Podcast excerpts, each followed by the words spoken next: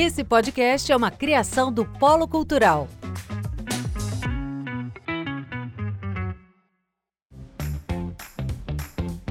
Oi, gente, eu sou a Danúbia Lauro. Sejam muito bem-vindos ao Comediando. O programa que é o contrário do amor, que te dá 5 minutos de prazer e uma vida inteira de dor, te dá uma hora de muita comédia.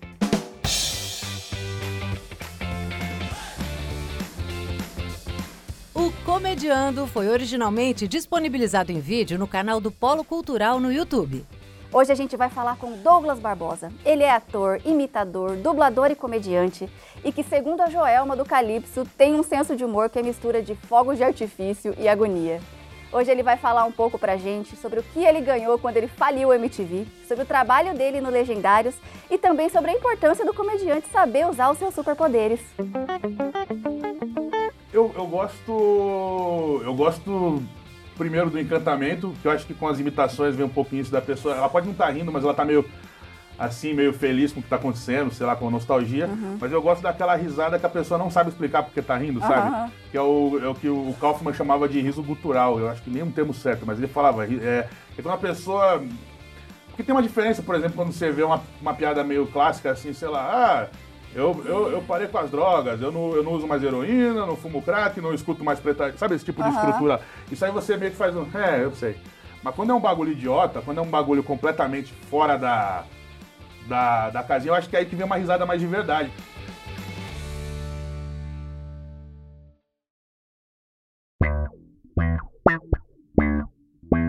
Danúbia é branca, tem cabelo longo, escuro e liso. Tá de suéter vinho e macacão cinza sentado em uma poltrona laranja.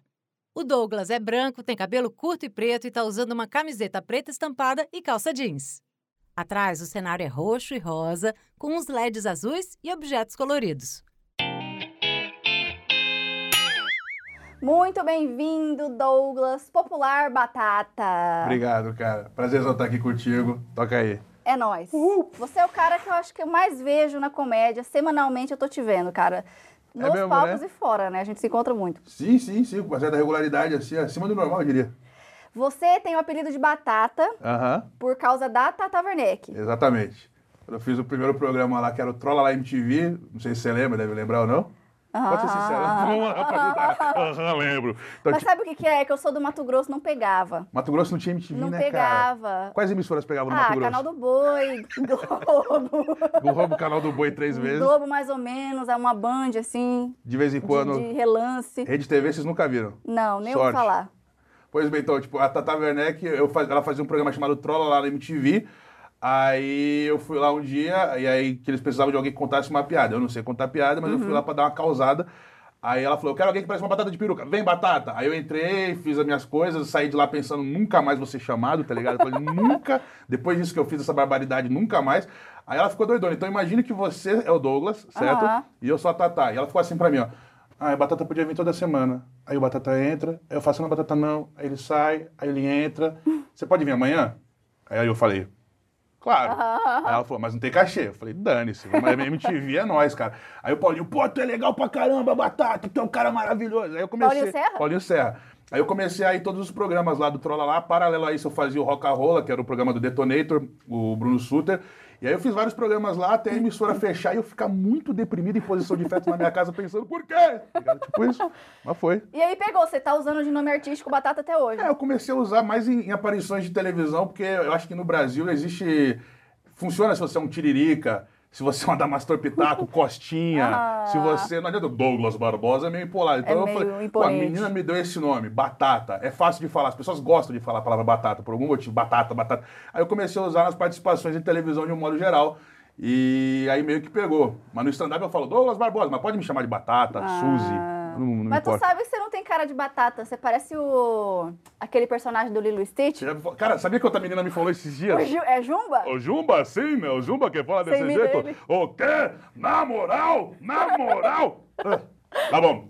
Vai deixar, ele, vai deixar ele fazer isso? Ele é muito convincente. Esse Cara, cara, você é a né? cara dele, mano. E, e o formato É físico o- também. Exatamente. Eu acho que você tinha que colocar Douglas Barbosa Jumba Batata. Que poucas pessoas têm essa referência, É, cara. não é tão- tão- Ninguém sabe de jeito. Quer ver? Aqui alguém assistiu Lilo Stitch? Ó, a maioria. A maioria. Ah, não quero Quer dizer- dizer família. O família quer dizer nunca mais abandonar. Eu esqueci. Eu esqueci de amar vocês. É, poucas pessoas conhecem isso. Mas o Jumba é conhecido. Uma menina falou isso pra mim. Eu fui fazer um trabalho. Ela falou, cara, você é igual o Jumba, Jumba. do Lilo Stitch. Eu falei, pô, eu não sei se eu choro, se eu, eu agra- se eu agradeço. É, mas acho que É um elogio. É elogio. É tá- simpático, é um cara simpático. Grande cientista, criou o Stitch, fez tudo ali, mas é, Douglas Batata, estamos chamando disso, Douglas Batata, faz parte. Você, você começou a fazer comédia bem antes de fazer a, a TV, assim. Você já fazia alguma coisa? Não, eu fazia Teatro. É, eu fazia teatro. Eu fiz teatro por mais ou menos uns cinco anos. Aí eu fiz uma, uma série de peças, fiz Revolta, Comédia da Esposa Muda, que era Comédia dell'arte, fiz Megera Domada, fiz, fiz todas essas peças. Aí não dava muito, não tava dando nenhum retorno e tal, era só alegria mesmo, e eu era pago em coxinha, cerveja e etc. e aí pouco público e Não. tal. Normal, né? Paga em coxinha? Você tá fazendo show no Sampa? tipo isso. Aí lá tem, como é que. Não, o samba é um pouquinho melhor. Que lá tem bolinho de carne seca.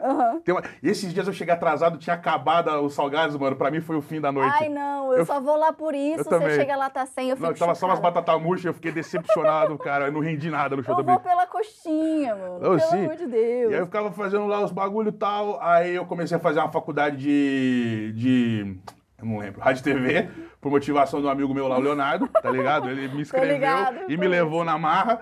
E aí eu fiz um ano lá e aí deu merda, tá ligado? Pra resumir, basicamente eu peguei uma DP que eu achava que era 80 reais e era 2 mil. Ah, aí não E compensa. aí eu pensei, eu nunca que eu vou pagar 2 mil pra fazer uma prova, que eu não sou otário.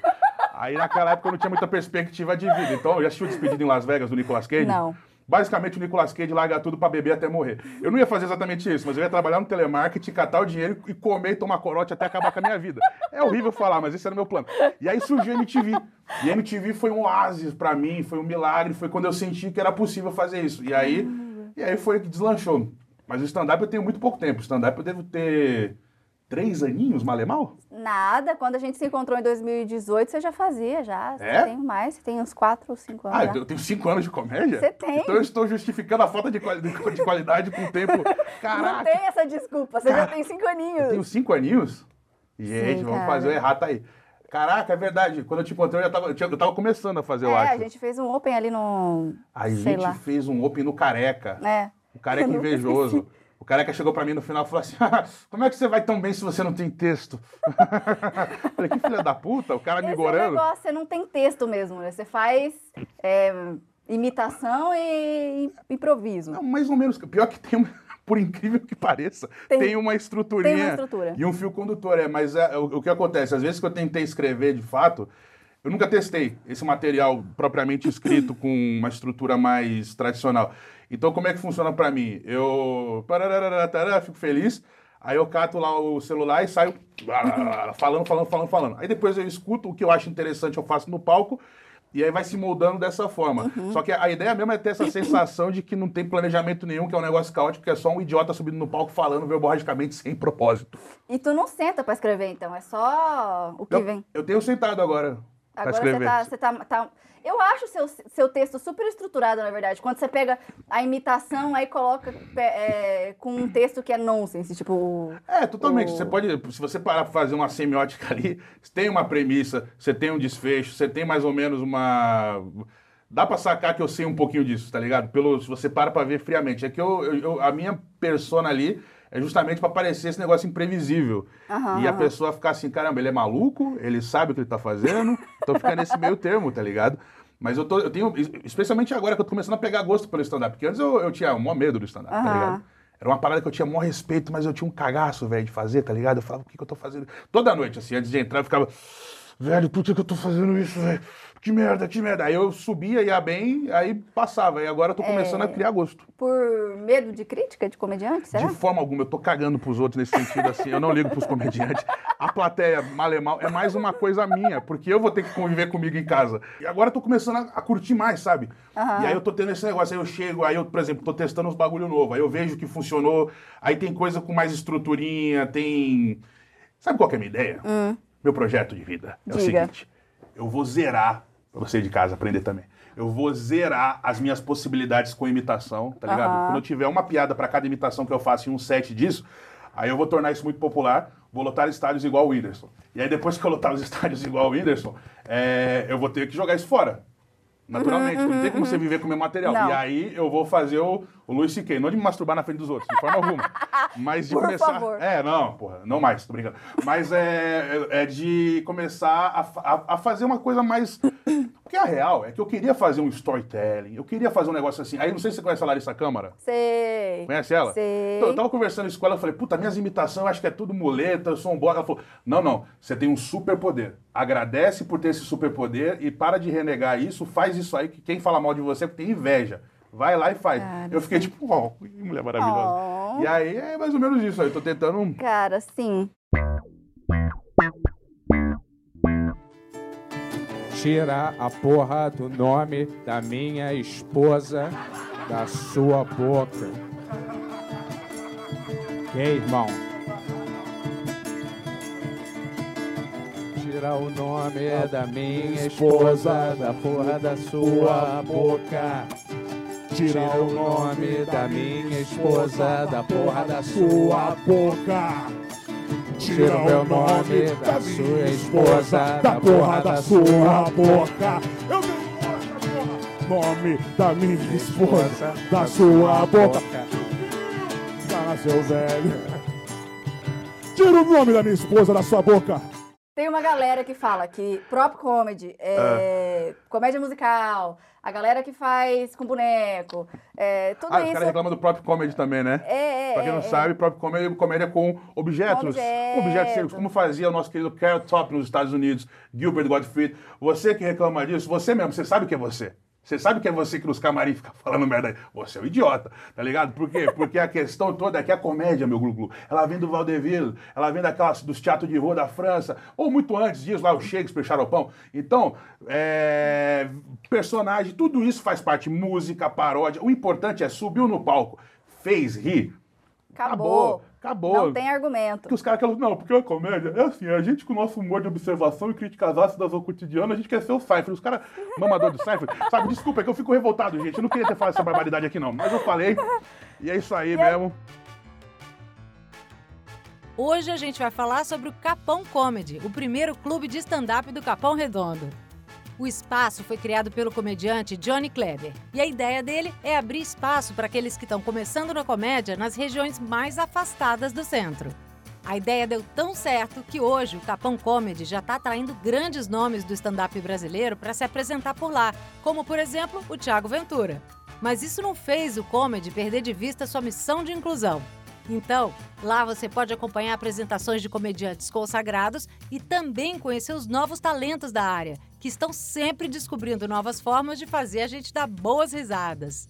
O Capão Comedy fica dentro da Fábrica de Criatividade, um espaço todo voltado para o desenvolvimento de fórmulas culturais inovadoras e que também oferece consultorias e treinamentos para empresas que estão começando. Vale muito a pena conhecer esse pico. A gente foi até lá e falou com o Johnny Kleber para entender melhor como começou esse comedy club que já fez história na cidade de São Paulo. Prazer, meu nome é Johnny Kleber, eu tenho 29 anos, eu sou comediante de stand-up e produtor do Capão Comedy.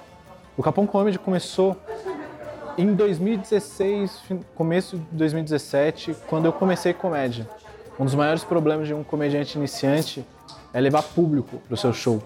E eu, por ser open mic da zona sul de São Paulo, periferia, para levar uma galera para me assistir no centro, era muito complicado. Então, eu tive a ideia, junto com alguns amigos, de tentar trazer o stand-up para cá. Buscamos produzir alguns bares e tal, só que o problema é que bar é muito complicado, tem que negociar com o dono. Só que um amigo meu de escola, o Lene, o pai dele é zelador daqui. Aí eu conhecia o pai do Lene e por curiosidade falei, como faz para levar um projeto lá para a fábrica? Aí o pai do Lene me apresentou a Paula. A Paula foi um amor de pessoa. Ela comprou a ideia desde o início. Falou, Johnny, o que tu quer fazer é algo inédito da Zona Sul de São Paulo. Ninguém nunca trouxe é, stand-up para cá nessa qualidade. E eles me abriram a porta da fábrica. No começo era uma parceria mútua, onde eu ajudava na manutenção da fábrica e tinha pautas gratuitas aqui dentro e trazia comediantes daqui da periferia, amigos meus que estavam iniciando, é, comediantes grandes que também já vieram aqui. Já tivemos Yuri Marçal, Felipe Coach, uh, Thiago Ventura, que está numa temporada aqui na casa. E a Paula me apresentou a fábrica da criatividade e ela comprou desde o início a ideia.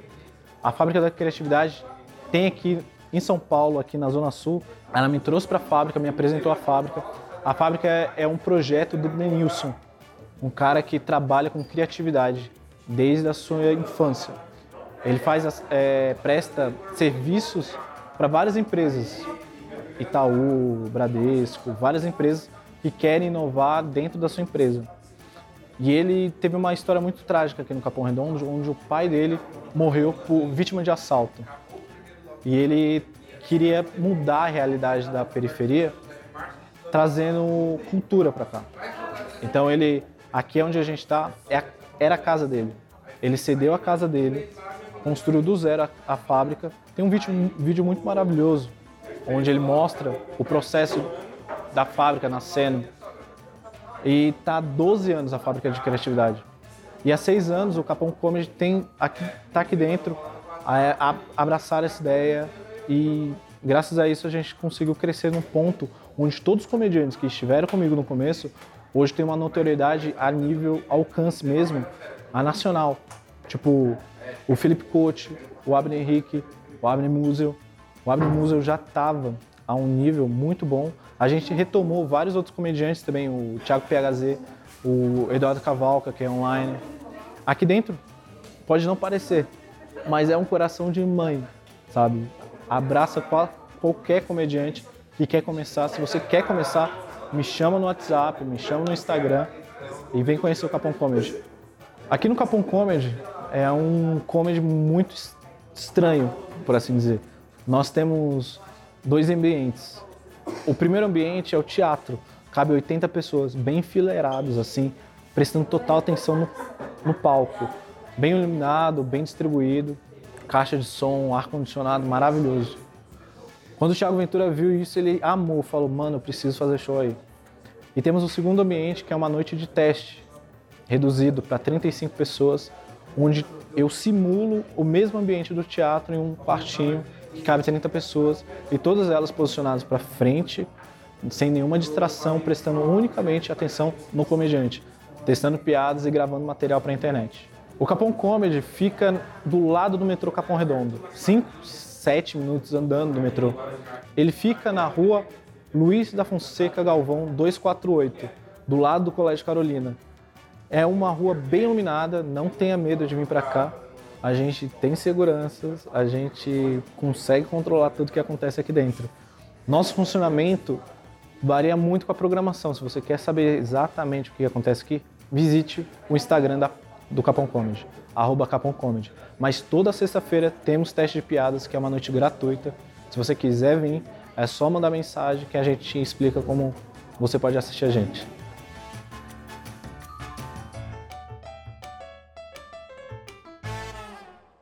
A tua principal referência é o Kaufman, né? Você É o tem um Kaufman. humor nonsense, assim. É, desde criança. O Andy Kaufman, o Andy Kaufman, é ele e o Robbie Williams, cara. Ah, é? A pessoa que me estimulou a fazer vozes foi o Robbie Williams quando eu assisti Bom Dia Vietnã. Ah. E aí eu vi ele fazendo as vozes ali, improvisando e fazendo as coisas, isso me, me destravou o cérebro. E, depois eu vi no making off do Aladdin, o Aladdin? Aham. Ele fez a voz do gênio, aí eu vi ele lá fazendo, eu falei, caraca, é isso. Mas pra subir no palco mesmo e pagar de louco, eu acho que é o, é o Andy Kaufman, né? Que as pessoas, acho que elas não conhecem muito ele aqui nesse Brasilzão. E tu acha que a plateia tem comprado, tem entendido, tem, assim, absorvido o que tu, você Tem faz? porque eu, eu peguei uma manha agora de ser mais acessível, sabe? Uhum. Que antes eu não era assim, não. Antes eu, eu realmente entrava full Kaufman e era divertido pessoalmente, sempre foi. Aliás, toda a minha participação em televisão, na minha cabeça, era como se eu fosse era o Andy ali. Como se fosse o demônio da Tasmania entrando no lugar e destruindo o ambiente. Só que isso, por um lado, foi muito bom, porque eu tenho aparições memoráveis, mas ao mesmo tempo, a galera não sabia se podia confiar em mim. Não, mas esse cara deve ser maluco.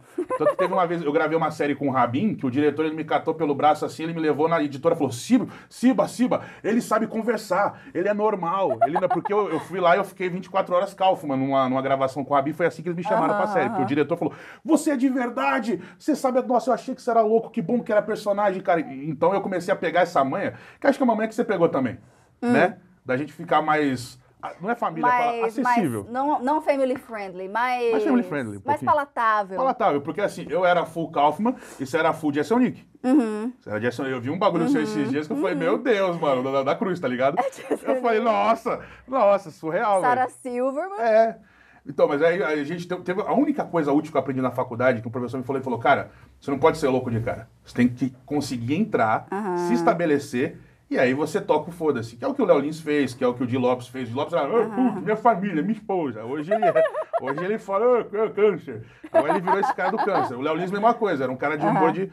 E, você já fez o caminho inverso, eu acho. Você começou, não, você é louca pra caralho, foda-se. E aí eu tô ficando um pouco mais soft. E agora você tá, tipo, é, pegando essa manha. Eu continuo fazendo, eu não fa não dá pra fazer em todo lugar. Sim. O humor negro não, Não, dá pra fazer, porque, enfim, é aquela coisa. Mas dá pra você ir construindo aos poucos. Ah. Eu não tenho muito mais de um texto. O, o meu texto é o mesmo.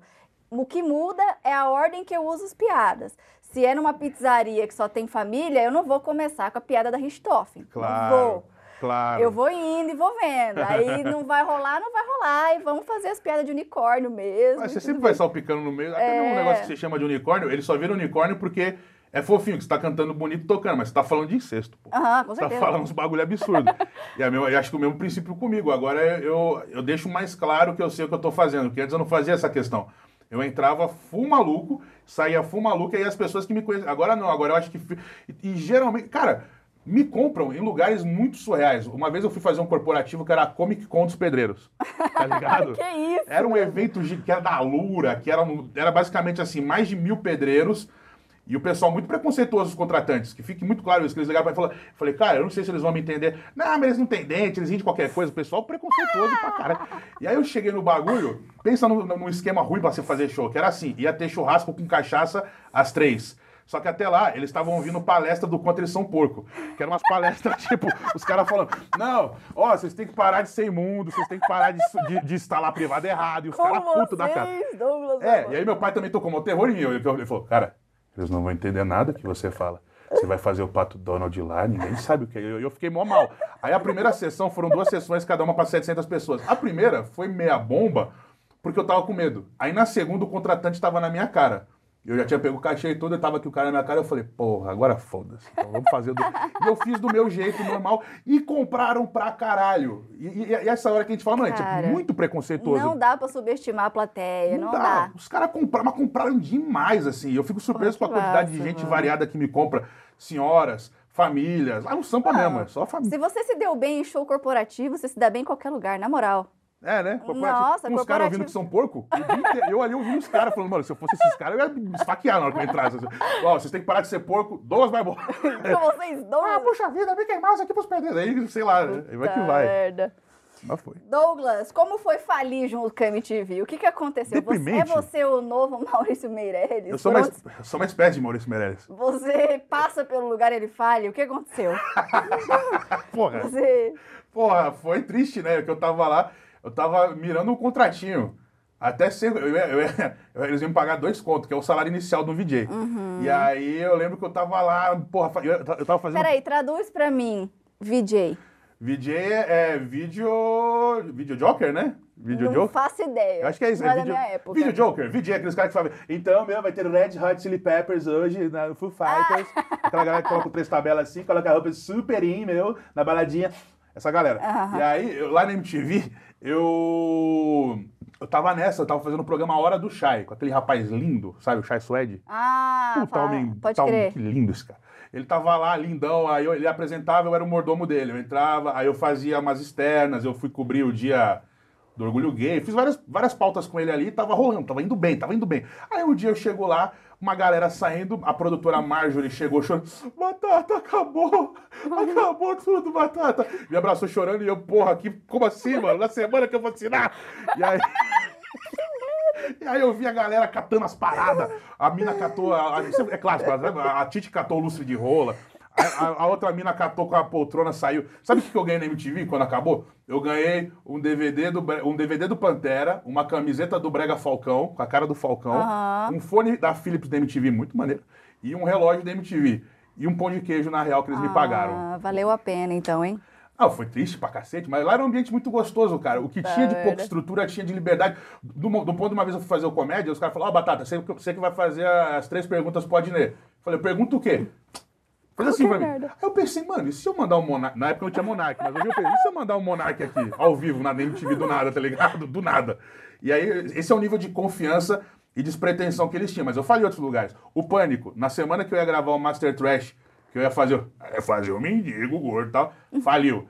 O Legendários, mesmo esquema. Eu ia entrar, faliu. No dia do negócio. É, Você é um dementador de ambientes, onde você chega. Caramba, mano. Não mais, não mais. Agora eu tô dando sorte, hein? é, eu não Agora- sei. Inverteu, inverteu. Não, pior que não. Tosco Talent, piloto na Rede Bandeirante com os Castro Brothers, Ed Gama, Thalita Meneguin. Três meses de gravação. Faliu.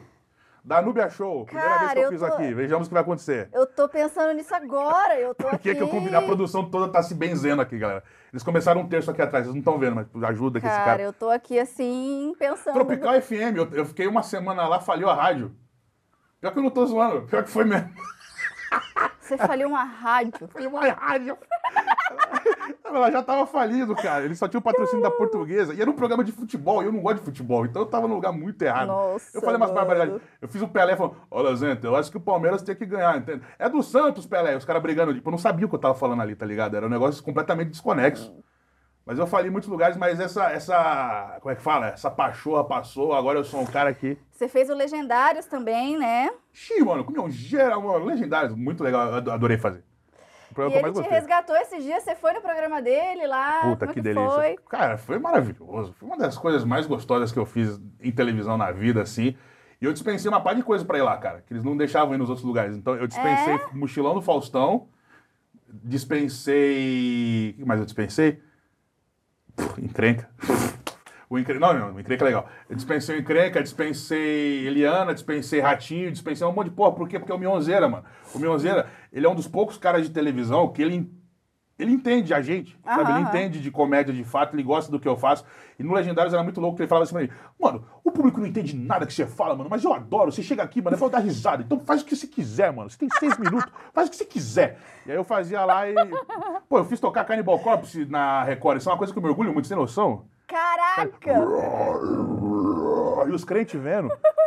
Tá ligado? Três segundos, mas porra. Enquanto isso, a Isa não pôde cantar a palavra mandinga na letra dela. Tá vendo, cara? Eu consegui Cara, dar esse tomé. é. Na hora que a menina chegou lá do, do é, CAD, que chama, ela chegou, qual que é o nome da música? Smash Jesus Head, uma coisa assim. Ela, e ela anotou e, e foi, mano. E aí né, na Globo foi muito legal, porque a produtora falou pra mim assim: ah, o Mion que te chamou. Eu falei, o Mion que me chamou porra nenhuma, que papinho do cacete. Aí eu cheguei lá, o Geninho falou pra mim: não, mano, o Mion ele mandou teu vídeo no grupo. Eu, Mion, meu vídeo no grupo. Aí depois, conforme essa história foi andando, eu falei, mano, eles não tem por que querer me mentir isso. Por que, que eles ganham? Tá ligado? Vamos, vamos iludir o gordinho que o Max Mion deu o trabalho de compartilhar o vídeo dele. E aí, no palco, cara, eu fiquei 20 minutos no palco. Foi muito lindo. Eu fiz um monte de barbaridade. Eu, eu teve coisa que não foi pro ar. Eu fui pra cima do Ferrugem de dinossauro, que o Ferrugem me amou. Ele falou, faz o dinossauro de novo. Eu fiz, fui pra cima dele. Fingi que, Que mijei no Mion.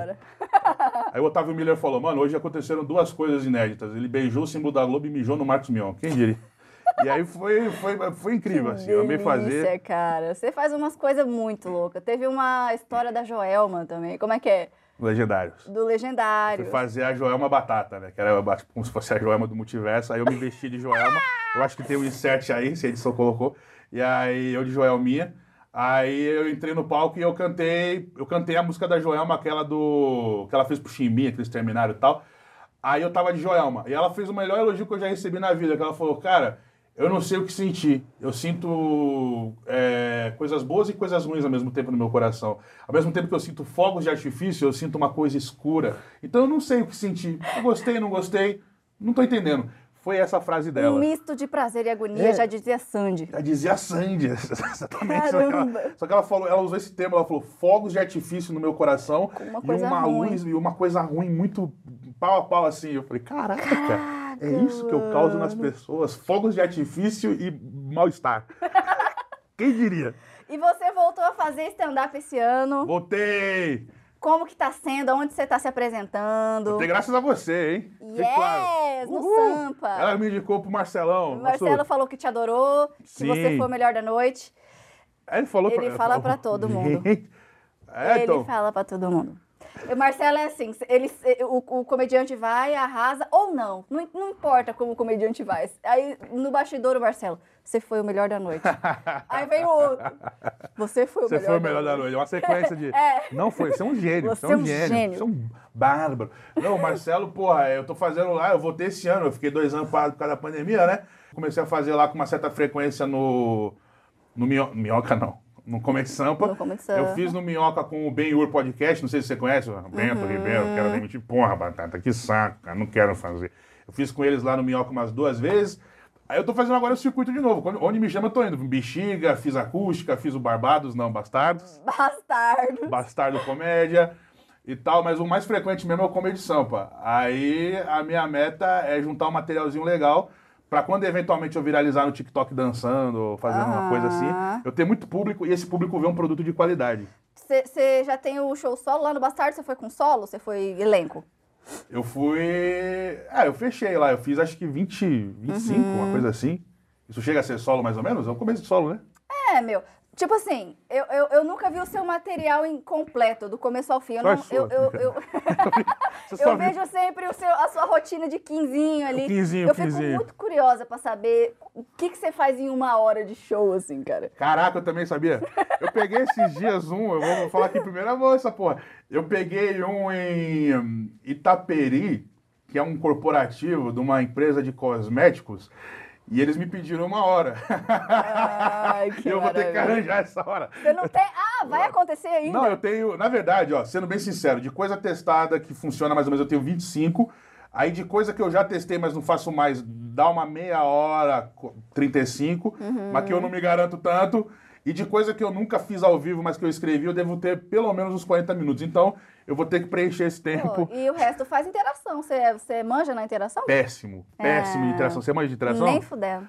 Qual é a nossa dificuldade? Parece que é a coisa mais simples do Não, mundo. é a vozinha que fica no fundo da minha Não é cabeça. só perguntar o nome, falar qual que é o teu não, nome. ah, mas aí vira. Ah, você é de Itaquera, guarda, É. guarda o celular. A interação é isso, né? É casado, não É casado, não transa. Trepa. Osasco, ladrão também. É, não, vira uma merda. Se for pra fazer, pra ser de senso comum, eu também nem faço. E uma coisa que mudou minha cabeça foi o Dave Chappelle, que ele falou assim, cara, eu não sou pago pra... Eu sou tipo o Ivo Knievel. Eu não sou pago pra conseguir fazer o truque, eu sou pago pra tentar. Então isso meio que me libertou assim, tá ligado? Mas é no começo, primeiro ano, era, era essa tensão que você fala de... Ah, que merda que eu tô fazendo aqui. Aí, geralmente, ia bem e tal. Aí eu pretendo voltar.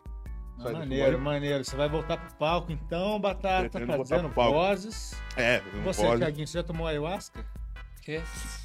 Tomou o quê? Chá de ayahuasca, já ouviu falar isso? Tem o Aquele nome do cara.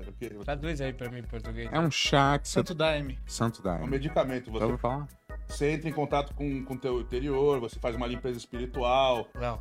Vamos tomar? O quê? Santo Daime? Toma cerveja. Tá bom. E aí, o que, que você é, gosta de causar nas pessoas, assim, com esse seu humor nonsense? Eu qual, que é, acho- qual que é a reação que você tá esperando? Eu, eu gosto. Eu gosto primeiro do encantamento, que eu acho que com as imitações vem um pouquinho isso da pessoa. Ela pode não estar rindo, mas ela tá meio assim, meio feliz com o que tá acontecendo, sei lá, com nostalgia. Mas eu gosto daquela risada que a pessoa não sabe explicar porque tá rindo, sabe? Aham. Que é o, é o que o Kaufman chamava de riso gutural. Eu acho que nem é um termo certo, mas ele falava. É, é quando a pessoa. Porque tem uma diferença, por exemplo, quando você vê uma, uma piada meio clássica assim, sei lá, ah, eu, eu, eu parei com as drogas, eu não, eu não uso mais heroína, não fumo crack, não escuto mais preta. Sabe esse tipo de Aham. estrutura? Isso aí você meio que faz um. É, eu sei. Mas quando é um bagulho idiota, quando é um bagulho completamente fora da, da, da casinha, eu acho que é aí que vem uma risada mais de verdade, com aquela. Sabe? Aham. É, tem reação que a gente provoca que não necessariamente é o riso puro. Tem reação que é tipo. A- o. Sim, o cringe, né? O O cringe cringe. tem isso, que, que o cara cringe. chupa o dente assim. Aquele, uh, humor negro tem muito também. Pra que é válido. Não pode ser um show só disso, né? Mas É. tem, tem que ter. O riso tem que ser o principal, mas tem outras, outros sentimentos que a gente também desperta na plateia além do riso. Não, e o o Chapéu ele fala isso, ele fala, cara, o mais importante não é você nem fazer rir ou deixar de fazer, é você ser interessante. Uhum. É você proporcionar um bom entretenimento, independente. Tanto que você vê os últimos dois solos dele, não tem muita risada. Uhum. É premissa longa pra cacete, é mais filosofia, filosofia, filosofia, e ele dá umas pancadas que são fodidas, né? Mas eu acho que é mais ou menos por aí. A gente. Acho que você curte isso também, né? Do. do Sim. Oh. Não, a, a, a- própria Sarah Silverman, que é a minha referência master, assim. Aham. É a minha mãe da comédia. Aham. Ela não tem um show alto de você. De Não. cá, não. Não. o show dela é flat, só que ela, ela explora as pausas, ela tem o tempo dela, ela faz o jeitinho dela. Porra, aquele último da HBO no teatrinho pequeno, ele. ele o, o Jesus is Magic? Não. eu, eu não lembro. É, é um que ela tá Speck num of teatrinho Dust. pequeno, cara. Aham. Isso, isso, acho que é esse. É. Ela tá num teatrinho pequeno e você vê nela nitidamente que, que isso seria considerado um show baixo, nos padrões de aham. risada e tal. Mas é. E, e tem muito momento de. de aflição da Uhum. plateia pelas barbaridades que ela fala. Não, aqui que a gente tem um pouco mais essa cultura do, do- de querer que o show seja. "Ah!" Mas É. lá tem muito isso, de, de ser. do punch não ser tão alto, mas é interessante o suficiente pra galera assistir. Eu acho que eles evoluíram, né, cara? Eu acho que nós estamos. Eu, eu não sei quem eu ouvi falando nós estamos na idade média da comédia, né? Hum. Lá eles já estão no iluminismo, lá eles já estão no. eles já estão avançados, eles já. Pós-modernismo. É, pós-moderno, já, nós estamos ainda engateando, tá ligado? Pra- Porque, bem ou mal, o stand-up tem o quê no Brasil? Sem contar o Zé Vasconcelos, Chico Anísio, essas porra, é, que é bom pra caralho, adoro o Zé Vasconcelos. Mas, o quê, uns 10 anos?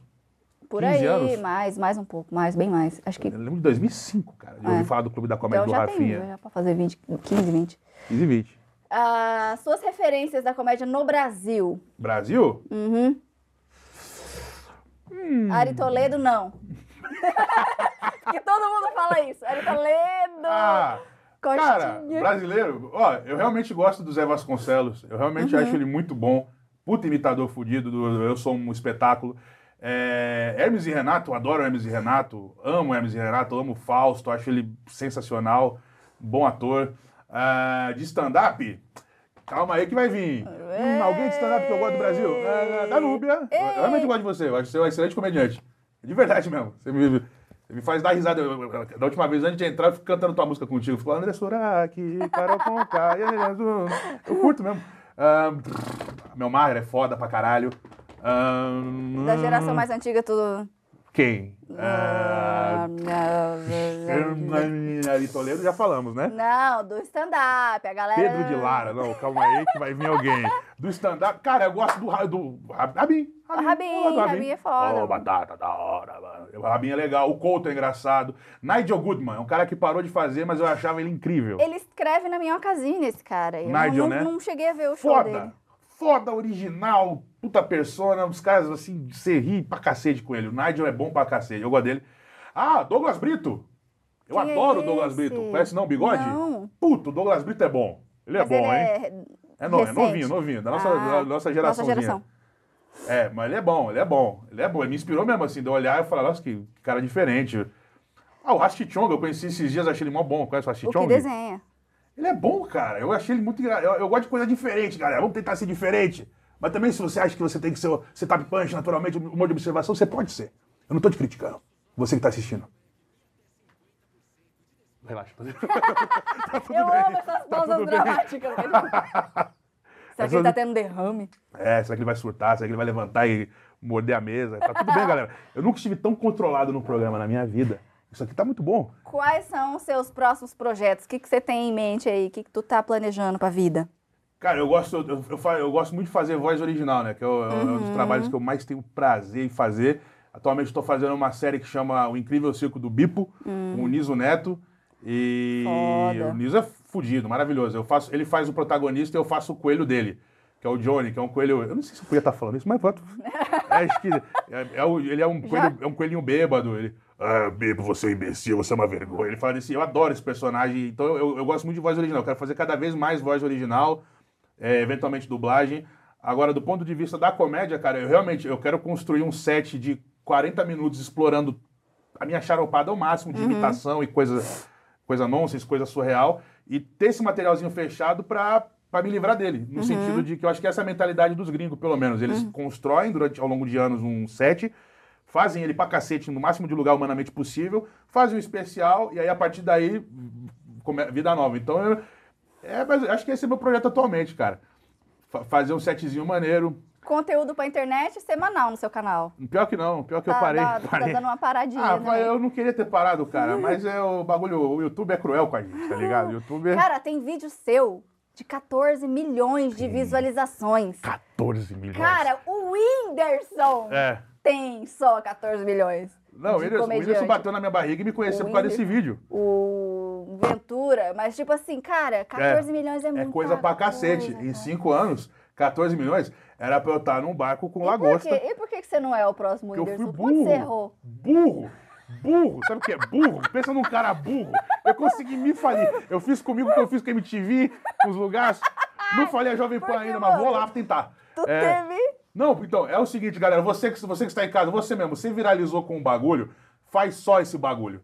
É, esse foi meu erro. Eu, na, na hora que o vídeo bateu um milhão, dois milhões, eu pensei assim, ao invés de eu falar, não, é, o pessoal gosta de imitações, vou explorar isso ao máximo e foda-se. Não, não, eles vão ver a minha vertente de artista. Agora eu vou postar um vídeo meu eh, recitando Camões, qualquer merda. E aí eu postei um bagulho diferente e o, e o algoritmo me me deu um tiro na boca. E aí, basicamente, Caramba, nunca mais recuperou. mano. E aí teve um período que eu consegui. Teve um período que eu tava numa média de 30 mil a 300 mil acessos, tava começando a entrar um dinheiro legal, com uns negócios também que eu não acreditava, mas é a vida. Eu tava lá. E aí, do nada, mano, eu fui fazer um negócio que os caras pediram, que era de- desenhos dançando funk, puta barbaridade. E aí eu fui fazer e eu tomei um strike de pornografia. Que isso, Brasil? De pornografia, eu, por causa da minha barriga de fora. Eu estava com a minha barriga de fora dançando. Eu vou mandar o papo reto pros gays. Eu tava lá fazendo uns desenhos cantando funk, sei lá. E aí eu tomei um, uma saroba. E aí meus acessos nunca mais voltaram mesmo. Eu tenho 400 mil seguidores e nenhum deles recebe. Tá ligado? Isso me magoa. Aí você fica desmotivado pra postar. Caramba, 400 mil. mano. 400 mil inscritos. E eles não recebem, galera. Ah, mas o YouTube tá uma bosta pra todo mundo. Você vai. Menos vai... pra esse canal aqui que tá dando certo. Não, esse né? aqui esse vai aqui ser não. um estouro. Inclusive, se inscreve, gente, Se no inscreve canal aí. do Polo Cultural. Não se esqueça de ativar o sininho. Se você viralizou, meu amigo, entenda. Restaurante de quindim só faz quindim. Não adianta você querer fazer creme brulee, por melhor que seja. O povo não quer teu creme brulee, eles querem o teu quindim. Então só faz quindim. Até. Cara, o Whindersson, eu, eu- você tem noção? Ele- eu fui gravar no Multishow, ele passou por mim, ele. É, macho, deu dois tapas na minha barriga, as pessoas sentem a vontade de fazer isso comigo, tá ligado? O corpo me ele, É, macho, tu não é o cara que faz as imitações lá? Olha, é da hora aquele vídeo, hein? Gosto muito das tuas vozes, não sei o que e tal. E aí ele me chamou pra trabalhar com ele, eu fiz um trabalho com ele por causa disso. Aham. Então, esse vídeo, mano, ele é como se fosse um centauro ensandecido na internet, vagando ali, tá ligado? Mas o resto do canal tá lá. Ele é, ele é a sua masterpiece, seu accomplishment. Eu não compro, exatamente. E tentaram comprar meu canal por 30 mil reais esses dias. Caralho, por Eu me arrependo muito de não ter vendido. Vende, pô. Não, brincadeira. Não, Não, vende, porque, é não. porque eu consigo um monte de trampo por causa disso, mas, mas que deu vontade, deu. Não, não vende, não. Deu muita vontade. O YouTube tá uma bosta pra todo mundo. Se Deu você for ver vontade. os vídeos do Whindersson também, não tá batendo mais aquela, aquela, aquele tanto de visualização. Felipe Neto, É, não, porque a atenção da galera espalhou entre várias redes TikTok sociais. e Quai. tá- Virou, virou, virou o craque. Você E fica você ali. tá nessas redes aí? Eu tava no Kauai, mas aí eu saí porque pararam de pagar legal. Antes eles pagavam Ah. direitinho. Ou teve uma época boa do Kauai, mano. Eu queria batizar meu filho de Kauai, tá ligado? Eu queria, eu queria tatuar, queria levar ele na China, comer um chihuahua, tô brincando. Eu queria levar ele lá e falar, olha meu filho aqui. Aí eles, eu acho que eles perceberam que eles estavam dando muito dinheiro pra, pra, pra nada, sabe? Aham. E aí eles cortaram a fonte, quando cortaram a fonte eu saí, mas eu estava no Kauai, sim. Mano, os caras têm dinheiro pra enfiar, porque. É muito. A galera tá pagando pra galera, pra galera entrar na, na plataforma. É. Você entrava e ganhava dinheiro. É, é, agora parou. Agora, Agora, parou, parou, também. agora acabou essa palhaçada. Mas todo cara. mundo me fala, acho que deve falar isso pra você também, falar, bicho, vai pro TikTok, que o TikTok distribui pra cacete, vai bombar, não é isso que fala pra você? Aham. Vamos tentar então, estamos aí, se adequando aos novos tempos. Cara, pra dar uma finalizada aí, faz aí uma, um freestyle aí de imitação pra gente, faz um. Freestyle de imitação? Um, um, Put- um putpurri. show business. Um Um pupurri. pupurri. Então. Oi, pessoal que está aqui no Comediando com a Danúbia Lauro. Um abraço pra vocês. Vamos aprender sobre setup punch. Setup punch é o caralho, pô. Eu fazer o show diferenciado. Oi, gente, aqui é o Rei Júlia. Eu também sou comediante de stand-up, tá? Lá em Osasco só tem pobre. Tava vindo pra cá, casado não trepa. Nossa, sinistro, falando sério. Olha quanta gatinha gostosa atrás da câmera. Será que eu vou ser preso por causa de assédio? Olha só, estou muito feliz de ser recebido aqui no seu programa. Obrigado, minha eleitora, Danúbia Lauro. Estamos fechados aqui, não é mesmo? Ou será que não? Será que de repente você vai fazer aí um voto na minha pessoa? Você vai fazer o L, Danúbia? Não, ela não quer se comprometer, mas eu tenho certeza de uma coisa que em mim ela não vai votar. É, mas olha só, é, é, se não falar pra parar, eu não paro nunca. Então é assim que a gente encerra mais um Comediando com o Douglas Barbosa. Obrigado, gente. Douglas, quinta-feira no Sampa a gente se vê testando do zero, é isso? Testando do zero. Combinado. Testando do zero, hein? E esse foi mais um Comediando. Para você acompanhar mais conversas como essas, não se esqueça de se inscrever no canal, curtir, compartilhar e também acompanhar as nossas redes, gente. Até mais! O podcast Comediando é apresentado pela Danúbia Lauro, produzido e dirigido por Marcelo Solero, com roteiro original e co-direção de João Blay, montagem de Anita Fabre, adaptação e edição para podcast de Raquel Rocha e narração minha, Patrícia Pichamoni.